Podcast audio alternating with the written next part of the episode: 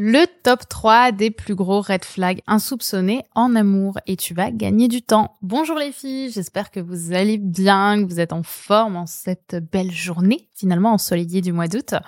On se retrouve aujourd'hui euh, pour parler d'amour, pour parler de red flags et surtout de red flags que j'entends insoupçonnés, c'est-à-dire euh, de red flags qu'on n'imagine pas quand on commence une relation. Je pense qu'on va un petit peu monter, euh, un petit peu monter crescendo dans cet épisode, donc je vous invite à bien l'écouter du début à la fin parce que vous allez voir qu'il y a quand même des points sur lesquels, à mon avis, vous allez être assez étonné. Mais je préfère quand même vous prévenir parce que voilà, il faut prévenir les gens, ce n'est jamais complètement binaire. Là, je vais vous donner des red flags assez importants à mes yeux, euh, des choses sur lesquelles je vous invite à être particulièrement vigilante, mais il y a des situations, il y a des cas dans lesquels, évidemment, il y aura peut-être des choses à revoir ou à travailler, parce qu'encore une fois, les choses ne sont pas noires ou blanches, elles sont nuancées. Ok? Mais c'est parti pour un sujet tout à fait croustillant avec notre top 3. Et le top 3 des plus gros red flags insoupçonnés en amour qui vont te faire gagner du temps avec les hommes, c'est le mec en couple, mais pas seulement en couple. En couple, trois petits points, mais c'est compliqué, bien évidemment. Je vous parle de l'homme qui vous dit qu'il est en couple, mais que dans sa relation, c'est difficile parce que sa copine est un peu relou, parce que sa copine, elle est comme ça, parce que lui, il a envie de liberté et tabada et blablabla. Bla bla. Ok, qu'est-ce qu'on se dit? Et je le dis avec le mec, c'est pareil avec les meufs. Hein. Attention. Quand une personne vous dit qu'elle est en couple, mais c'est compliqué, ce qu'elle veut surtout dire la plupart du temps, c'est je suis en couple et c'est compliqué, mais j'aimerais bien quand même qu'on se voit un petit peu et qu'on puisse coucher ensemble, n'est-ce pas? Parce qu'au fond, ça me dérangerait pas de t'avoir dans mon lit. En fait, c'est ça, c'est que les dans les relations, les, les êtres humains ne sont pas bêtes. On a conscience que si on vous dit, hey, je suis avec la femme de ma vie, elle est incroyable, je suis fou amoureux d'elle mais viens, on va coucher ensemble. Vous allez dire, bah non, justement, t'as l'air très heureux. Alors que là, justement, en étant dans cette espèce de de, de red flag, enfin en étant dans ce hmm, c'est compliqué, ça active, si vous êtes attiré par cette personne, la possibilité que cette histoire est possible. La possibilité qu'en fait, il va peut-être quitter sa copine pour vous et vous allez pouvoir vivre une belle histoire. En fait, ça légitimise bah, finalement l'adultère ou la tromperie.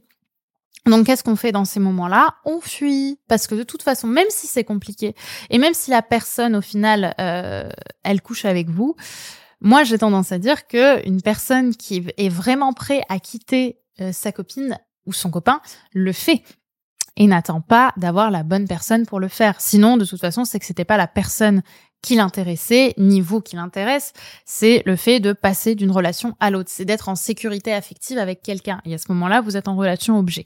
Et c'est pas l'idéal.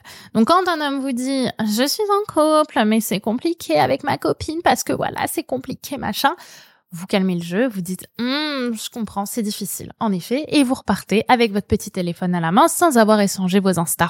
Ok? Premier point. Deuxième point, la relation à distance. Et là, j'en ai parlé dans un épisode, je crois, dernièrement aussi. La relation à distance, euh, quand une personne, justement, commence à vous dire qu'elle s'attache à vous à distance ou que, justement, vous avez peut-être eu un petit crush et puis la personne est partie loin et que vous vous êtes pas revu et que vous continuez uniquement à parler par message ou par vocaux, à ce moment-là, la relation ne se vit pas dans le réel, elle se vit dans votre imaginaire. Et donc la relation n'est pas une relation, c'est un fil imaginaire que vous vous racontez dans votre tête. Et là encore, on n'est pas dans le réel, les filles. Je suis désolée, on n'est pas dans le réel.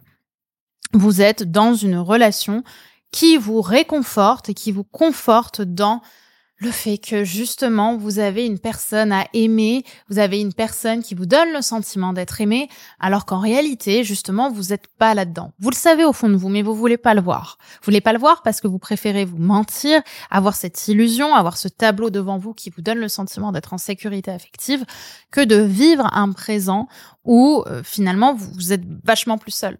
Le problème, c'est que en étant dans votre imaginaire, en vous endormant le soir, en imaginant Jason qui vous fait des bisous et des câlins partout en cuillère parce qu'on aime ça, alors que dans la réalité, vous savez très bien que dormir en cuillère, ça fait super mal au bras.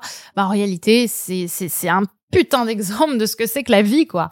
La vie, c'est du réel, c'est pas que du sexy, c'est pas que ce qui se passe dans votre tête. Et quand vous êtes uniquement dans ce qui se passe dans votre tête, parce que pour vivre une relation dans le réel, il faut pouvoir toucher la personne, c'est passer des moments, c'est vivre du temps ensemble.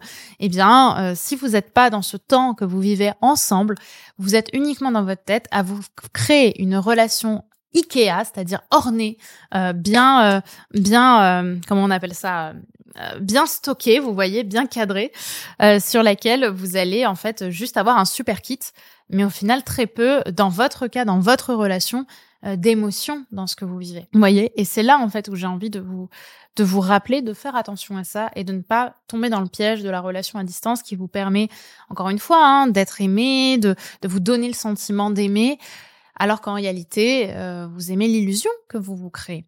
Ok? Et ça, c'est important, d'aller plonger soi-même dans le réel et de prendre le risque de vivre le réel pour sortir justement de euh, l'imaginaire, même si ce n'est pas très sexy et très sécurisant pour vous. Et enfin, on en arrive au troisième point de notre vidéo, de notre point, de notre épisode. Et le top 1, attention, roulement de tambour. Le top 1, c'est tout simplement le mec qui ne veut pas s'engager et qui vous le dit qu'épuisez les meufs et qui vous dit qu'il veut pas s'engager et vous vous faites quoi? Allez, on y va quoi. Allez, on sort les rames et on rame. On est sur notre pirogue et on donne tout pour que ça marche. Et en fait, on y va quand même pourquoi Pourquoi on y va quand même les filles? On y va parce qu'on a besoin d'être spécial, parce qu'on a besoin d'être la sauveuse voyez, on se dit oui, mais avec lui, ça va être spécial. Il va prendre soin de moi, ça va bien se passer. Et, euh, et moi, je vais le sortir justement de son envie de ne pas être engagé parce que je sens qu'il a une connexion avec moi qui est unique. Je sens qu'il y a un lien entre nous qui est très très fort. Waouh, je me sens si débriefée dans ma vie.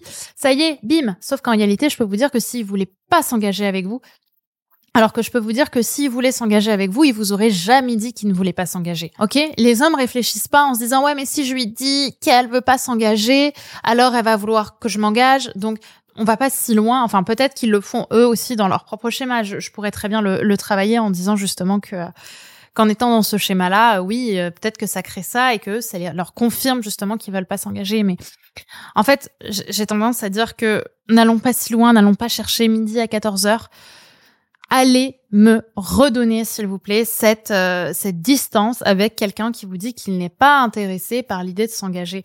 Pourquoi vous vous mettez dans ce bourbier quand vous savez que le mec vous dit je veux pas m'engager et vous vous dites eh si, j'y vais. Vous savez que c'est un plan bourbier? N'y allez pas. Point. Je sais que je vais pas me faire que des amis avec cette vidéo, mais souvent en fait on se ment en fait en se disant t'inquiète ça va bien se passer, je sais que ça va le faire.